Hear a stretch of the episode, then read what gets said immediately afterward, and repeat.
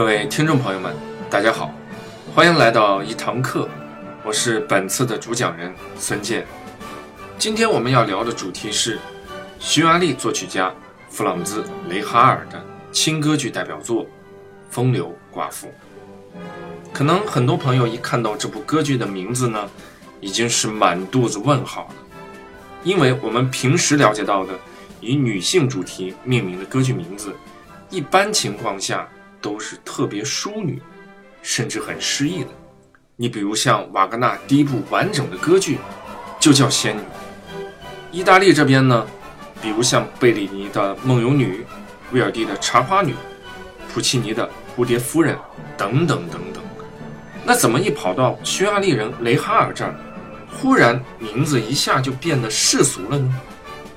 那雷哈尔是基于何种原因起了这么一个？接地气又非常世俗化的歌剧名字呢？哦，对了，顺便问一句，这位雷哈尔又是何许人也？再比如，《风流寡妇》是一部1905年在维也纳首演的轻歌剧。那这个轻歌剧和一般的歌剧相比，里面到底有什么玄机？说白了，轻歌剧，轻歌剧。究竟轻在哪些地方呢？带着这些问题，就让我们正式的进入今天的一堂课吧。咱们先来聊一聊轻歌剧这个话题好了。轻歌剧，也就是 opera 这个词儿呢，是从意大利语来的，原意指的是小型歌剧，或者说小歌剧的意思。哎，听到这儿呢，你可能明白了。它为啥会叫轻歌剧了？打个比方说，轻歌剧呢，就好像脱脂牛奶，就把原来歌剧的很多脂肪啊，比如厚重的题材、严谨的戏剧结构等等，通通都给它降低含量，百分比全部降低。你比如说题材吧，轻歌剧的题材呢，那是相当通俗，也没有威尔第那么多糟心糟肺的超级大悲剧。是怎么接地气，怎么世俗，怎么来？所以听轻歌剧呢，你就别较真儿，就是图一乐。在新年这个周期听呢，应该说是很合适的。咱们继续，题材的轻量化就决定了轻歌剧的这个结构啊，也很简单，往往采用的就是独幕剧或者多幕小歌剧。即将在国家大剧院演出的这个《风流寡妇》呢，是三幕的轻歌剧，在轻歌剧里面呢，这个分量可以说是很足了。接着，咱们再从音乐的角度继续说一说轻歌剧有什么特点。这个新格罗夫音乐与音乐家词典呢，就用一句话总结的特别到位，主要包括三个元素：歌曲、舞蹈以及口语对话。口语对话呢很好理解，就是让歌剧角色呢在舞台上说大白话。口语对话这个话题其实很有意思，咱们可以多少讲几句。我们知道呢，一般意大利歌剧是用宣叙调代替了口语对话，就是歌唱家呢你不能给我闲着，说话也得唱出来。但你如果脱离了意大利的一亩三分地儿，会发现。用口语对话代替宣叙调，其实很有市场。你比如说，巴洛克作曲家普萨尔创作的半歌剧，再比如贝多芬唯一一部歌剧《费德里奥》，都是该唱咏叹调唱咏叹调，该说话咱们就说话，不唱了，有说有唱大和谐。最搞笑的就是这个普萨尔的半歌剧先后，一部四个小时的剧呢。英语对话呢占了一个半小时，明白的知道你是在看歌剧，不明白的以为你是在看莎士比亚，这个多少就有点违和感。咱们说回轻歌剧，《风流寡妇》呢也采用了口语对话代替宣叙调的形式，当然，口语对话没有我刚才讲的普塞尔的先后那么逗，它呢是用来推进剧情用的。所以呢，比较节制，大家不用害怕。最关键的一点是，风流寡妇还借助不同的语种来借力打力，扩大影响力，这个就特别厉害了。我给大家呢举两个例子，在阿根廷的首都布宜诺斯艾利斯就发生过一件特别神奇的事儿，就是在一九一零年的同一个晚上，竟然在五家剧院演出了五种语言的《风流寡妇》。再举一个近点儿的，就是二零一七年国家大剧院制作演出的《风流寡妇》，还特意用咱们的汉语普通话作为剧中的口语对白来串场。这就更亲切了。有一个桥段呢，我印象特别深刻，就是男中音刘松虎饰演的剧中的泽塔大使，他呢在女主角汉娜出场之前，特意用东北话说了一句“必须的”，这个很有意思，充分的展现了轻歌剧擅长接地气的优势。好，口语呢聊到这儿就差不多了。接下来呢，咱们再看轻歌剧三板斧中的另外两个歌唱和舞蹈在《风流寡妇》中的表现。这就需要请出一位弗朗兹·雷哈尔的前辈，也是咱们很熟悉的一位老朋友，就是圆舞曲之王小约翰·施特劳斯。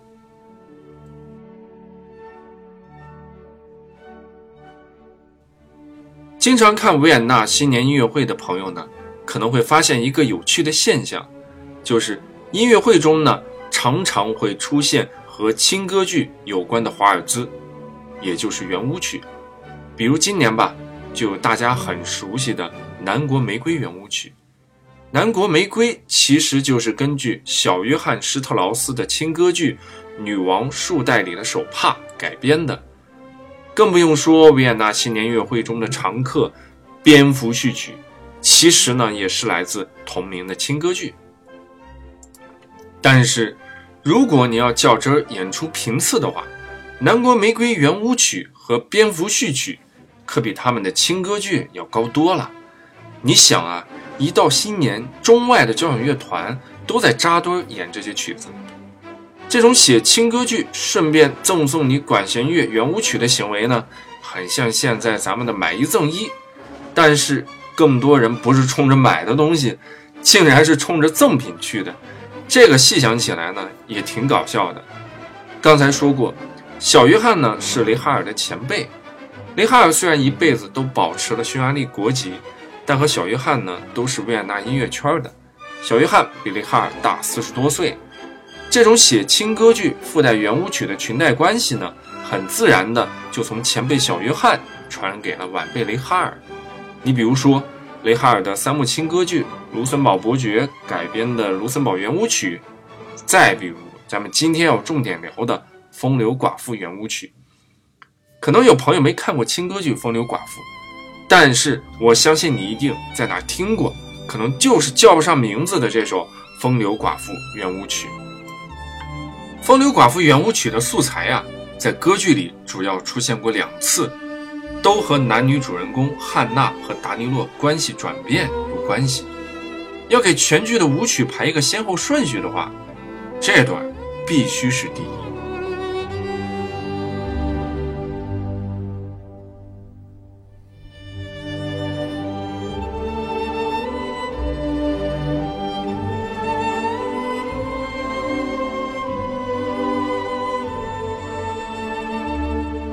如果给这段音乐一个关键词的话，我觉得就是爱情。第一次出现呢是在第二幕，属于伴舞配乐。这对欢喜冤家呢暂时休兵不吵了，就一边哼着歌，一边跟着圆舞曲跳舞，追忆往昔。第二次出现呢是在第三幕，也是重头戏，就是踩着圆舞曲的步调，围绕着男女主人公那段最著名的二重唱。这段二重唱呢，还叫双唇无语，也叫默默倾听。总之呢，都是很诗意的名字了。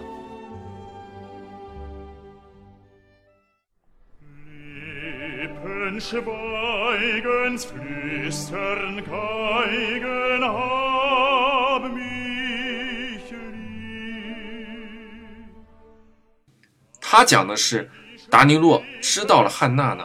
并不喜欢法国愣头青卡米耶，就有点偷着乐，开始抒怀，是这么一回事儿。三拍子的圆舞曲和柔美的旋律呢，非常贴，听着很舒服。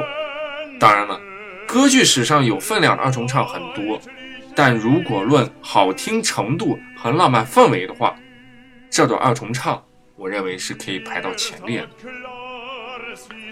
那除了上边这段在清歌剧历史上非常非常重要的片段之外呢，圆舞曲实际在《风流寡妇》中还有很多的表现。比如说，紧跟着第一幕很短的这个序曲之后呢，以及第一幕最后男主人公达尼洛向女主人公汉娜邀舞，这些片段都是有圆舞曲的。那说了半天，为什么维也纳的清歌剧，小约翰施特劳斯也好，雷哈尔也好，都得有圆舞曲呢？这就有必要简单讲几句轻歌剧的发展史了。粗略的讲呢，轻歌剧的发展主要围绕着两个国家，第一个国家是法国，从19世纪中叶开始，由法国轻歌剧之父奥芬巴赫掀起的。奥芬巴赫一辈子写过一百多部轻歌剧，数量听着挺吓人的，是吧？可能大家不熟，但至少有一部你肯定听过，就是轻歌剧《地狱中的奥菲欧》序曲，也就是《天堂与地狱》序曲。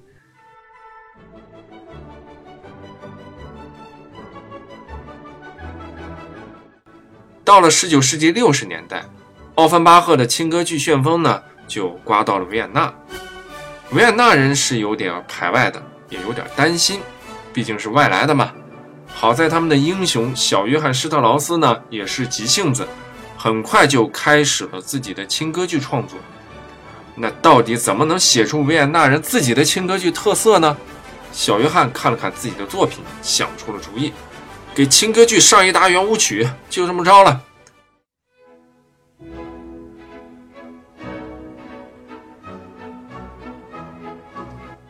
后来呢，小约翰施特劳斯就靠着他的圆舞曲和轻歌剧，开创了属于他的金色时代。别着急，故事到这儿呢就讲了一半。到了十九世纪末，小约翰开始逐渐退出历史舞台。这时候，维也纳又没有新人接上班，就形成了断档。直到咱们的男主角弗朗兹·雷哈尔闪亮登场。凭借1905年首演的《风流寡妇》，开创了属于他的银色时代。小约翰金牌啊，雷哈尔银牌也不错。那除了继承圆舞曲和跳舞的套路，雷哈尔又在轻歌剧里面用了什么新招呢？咱们就通过《风流寡妇》的故事和音乐继续往下聊。先说《风流寡妇》这个歌剧的名字啊，就很有故事。我们知道有些作曲家呢，作品写得好，可就弱在不会想名字上。比如柴科夫斯基大名鼎鼎的第六悲怆交响曲，就不是他起的，是他弟莫杰斯特想出来的。雷哈尔也是，当时呢已经把这部轻歌剧写的差不多了，就差名字，老是翻来覆去呢想不出来，很着急。据说有一天呢，他正在剧院改谱子。就听到剧院的秘书在和人聊天的过程中提到了一句话，就是这个讨厌的寡妇。雷哈尔听到这句话呢，灵光乍现，说了一句：“快乐的寡妇。”Oh my god！终于找到名字了，就起了“快乐的寡妇”这个名字。其实呢，雷哈尔是听错了，人家秘书说的是“讨厌的寡妇”，但是因为在德语里，“讨厌的”。和快乐的这对形容词发音特别相似，雷哈尔就听错了。我觉得是幸亏听错了，不然这部轻歌剧叫《讨厌的寡妇》，这怎么对得起女主角汉娜这么可爱的一个女性形象呢？上面呢就是关于名字的第一个大弯，接着呢就是第二个弯。我们在翻译的时候呢，也和雷哈尔一样比较任性，所以现在国内呢。不大叫这部轻歌剧《快乐的寡妇》，而是叫它《风流寡妇》。实际上，我们去看一九八几年国内关于这部轻歌剧的介绍，还是叫《快乐的寡妇》，但最后呢，还是《风流寡妇》这个名字显然更受欢迎。那我们怎么理解“风流”这种翻译呢？我认为这个翻译其实还不错。因为“风流”这个词语在这儿呢，不但有高雅、高尚、清雅的意思，还有一层意思，就是汉娜这个角色身上的真实，或者说真我。也就是说，女主角汉娜呢，其实是一个很真的人。这就要讲讲这个故事了。这个故事呢，虚构了一个半岛小国家，叫彭特维德罗。汉娜呢，本来是这个国家的一个平民老百姓，后来就和男主角一个叫达尼洛的贵族相爱了。接着，茶花女的套路就压下来了，因为两个人身份悬殊，后来就不欢而散。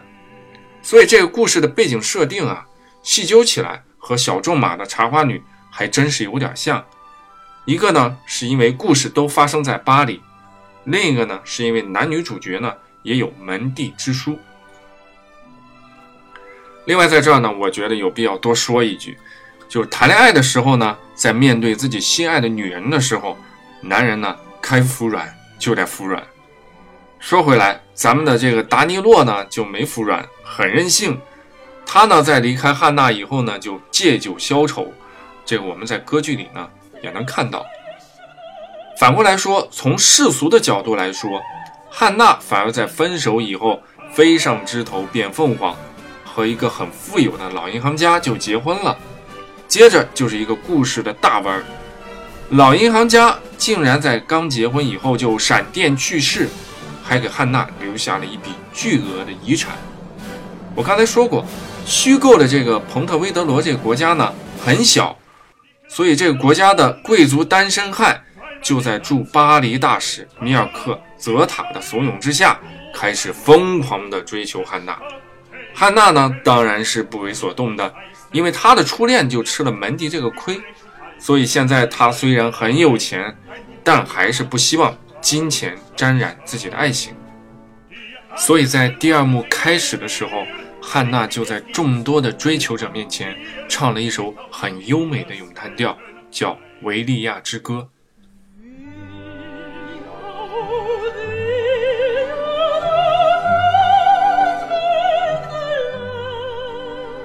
这也是全剧中最重要的一首咏叹调，很含蓄，也很高级的表达自己的爱情观。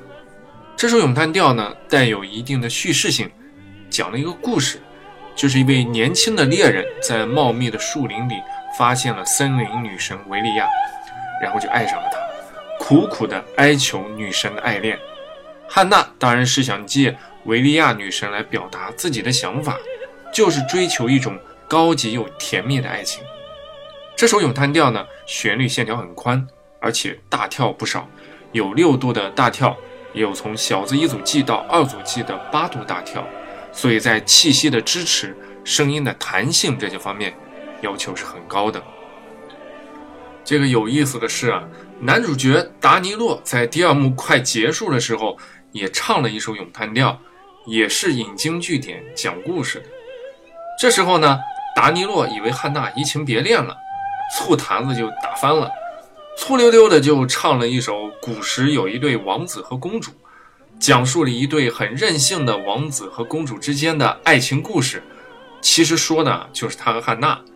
另外，这首作品里还是有圆舞曲的痕迹，很维也纳。所以，我们看这两首男女主角咏叹调的设计，在内容和位置的安排上，其实都是很讲究的。讲到这里呢，围绕着主角的重唱和咏叹调，基本就全部讲完。我们再看配角。我们在威尔第喜歌剧《法斯塔夫》那一期一堂课讲过，意大利歌剧呢，在人物关系方面喜欢采用三角关系，但这个套路显然并不太适用于《风流寡妇》这部轻歌剧，它呢主要采用了三加二的人物关系设计，其中的二指的就是两位主角，男中音达尼洛和女高音汉娜。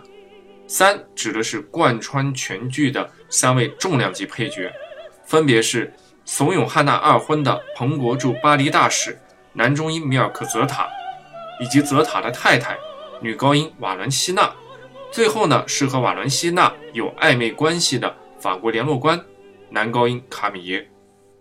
三位配角里面的核心角色，我认为是巴黎大使的太太瓦伦西娜。她刚好和女主角汉娜形成了鲜明的对比。如果说汉娜是一个追求爱情又很有主见的女性，那瓦伦西娜呢，刚好相反，是一个比较虚伪又优柔寡断的上流女性形象。她的老公，也就是巴黎大使泽塔，是一个典型的主外不主内的人。虽然说在工作方面爱吹牛，工作作风浮夸，但总体来说呢，是一个愿意担负国家教育的责任的人。这是泽塔的优点。但是呢，他却在处理自己的婚姻时很糊涂，没有及时发现自己的太太竟然是朝三暮四，和相貌英俊的年轻人卡米耶是暗送秋波。为了表现瓦伦西娜面对感情时的优柔寡断，作曲家林哈尔特意给他和卡米耶加了很多戏份。两个人最重要的一场戏呢，就是第二幕很有名的阁楼二重唱。很有意思的是。二重唱里还嵌套了一首小咏叹调，就是对男高音来说蛮有挑战性的，像五月的花蕊。卡米耶唱完这首咏叹调之后呢，瓦伦西娜又狠不下心和他分手了。你看看这是多么的优柔寡断。在人物关系这部分的最后呢，我想用法国音乐家学者克罗德·蒂弗雷纳对两位女性的评价来结束。他说呢。女主角汉娜是个不曾受金钱腐蚀的诚实正直的女孩子，而女配角瓦伦西娜则和当时的上流人物一样，是带着尊严走向堕落的。我认为这些评价呢是比较中肯的，这层深意也能体现出轻歌剧之重。讲完了剧里的人物，我们再来讲讲创作了他们的这位大人物，就是作曲家雷哈尔。当然，雷哈尔的《风流寡妇》现在已经很红了。从歌剧首演到上世纪七十年代，这部轻歌剧呢就已经用超过二十种语言演出了五十万场。现在那就更不用提了。但是在当年创作的时候，雷哈尔还是吃了很多的苦。这部作品呢是根据法国作家梅亚克的戏剧《大使馆随缘》改编的，负责脚本的是剧作家雷翁。当时雷哈尔三十五岁，虽然说话语权还不够，但是已经不想重复小约翰施特劳斯轻歌剧的老路了。他呢想在已经很典型的维也纳圆舞曲里面再加点别的味道。这个味道是什么呢？嗯，还真一言难尽。你必须去听这部轻歌剧才能感觉到。如果你喜欢肖邦的话，会发现里面有很多波兰的味道，比如在第一幕汉娜出场的时候。就是一段节奏感很强的马祖卡。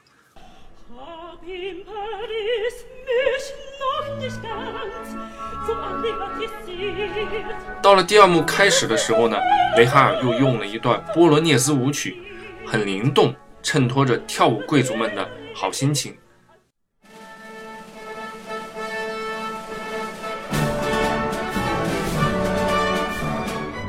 还是第二幕。跟着波罗涅兹的是一段南斯拉夫的科洛舞，应该说这一段载歌载舞的感觉是很相间的。因为故事发生在法国巴黎，所以到了第三幕，雷哈尔特意给快乐的舞女们写了一段康康舞曲。想到康康舞曲，你会想到什么呢？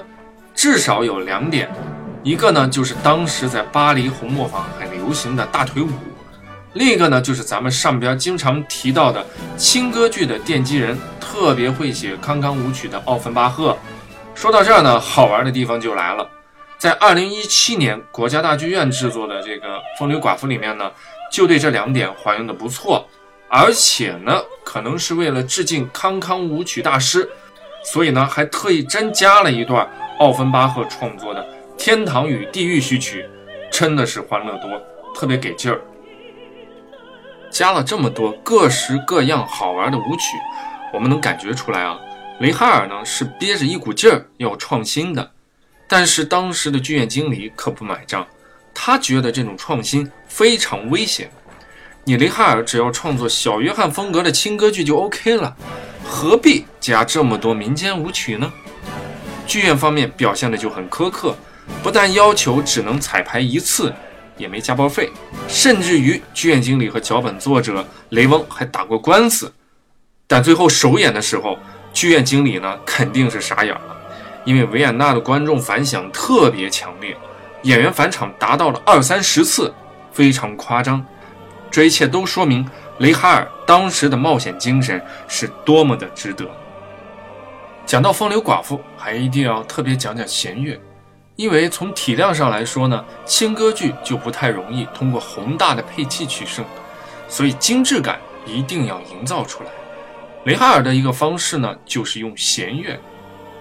风流寡妇里面有几处弦乐就用的特别来味儿，你比如说咱们刚才一直提到的。风流寡妇二重唱，就通过弦乐和竖琴的重奏，营造出抒情唯美的感觉。雷哈尔之所以这么喜欢弦乐，和他个人的成长经历呢是有直接关系的。他是打小就学习小提琴，还在布拉格得到过捷克作曲大师德沃夏克的指点，这种印记可以说是非常非常的深刻。不知不觉就到了最后的尾巴。按照惯例，我再重新回顾一下你在欣赏这部歌剧时需要注意的要点。第一是把握三加二的人物关系，尤其是男女主角汉娜和达尼洛。第二呢是注意他的口语化对白，让我们看看这次国家大剧院的演出又会给我们带来怎样的惊喜。第三呢是注意整部歌剧打底用的圆舞曲，以及像波兰舞曲、康康舞曲的色彩性。第四呢就是带着你的好心情。不用想太多，好好享受这次轻歌剧的旅程。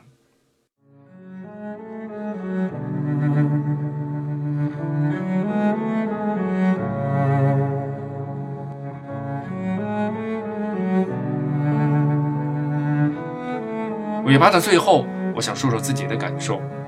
我个人最喜欢的两部轻歌剧，刚好就是小约翰的《蝙蝠》和雷哈尔的《风流寡妇》。抛去圆舞曲不谈，这两部歌剧其实有很多很奇妙的相似点。比如两部歌剧都有一个主题，就是关于前任，也就是如何用平和的心情去看待你过往的感情生活。蝙蝠里呢是始终放不下的罗萨德林和她的前男友阿尔弗雷德，到了风流寡妇，则是曾经错失但最后终于修成正果的汉娜和达尼洛。而且我相信，我们多少是对小约翰施特劳斯是有些误解的，因为在《蝙蝠》的第二幕，施特劳斯用到了俄国、西班牙、匈牙利和波西米亚等等不同的舞曲来展现维也纳的狂欢气质。换句话说，雷哈尔的创新是站在巨人的肩膀上的。就这样，轻歌剧的金牌和银牌选手一起实现了沉甸甸的轻歌剧。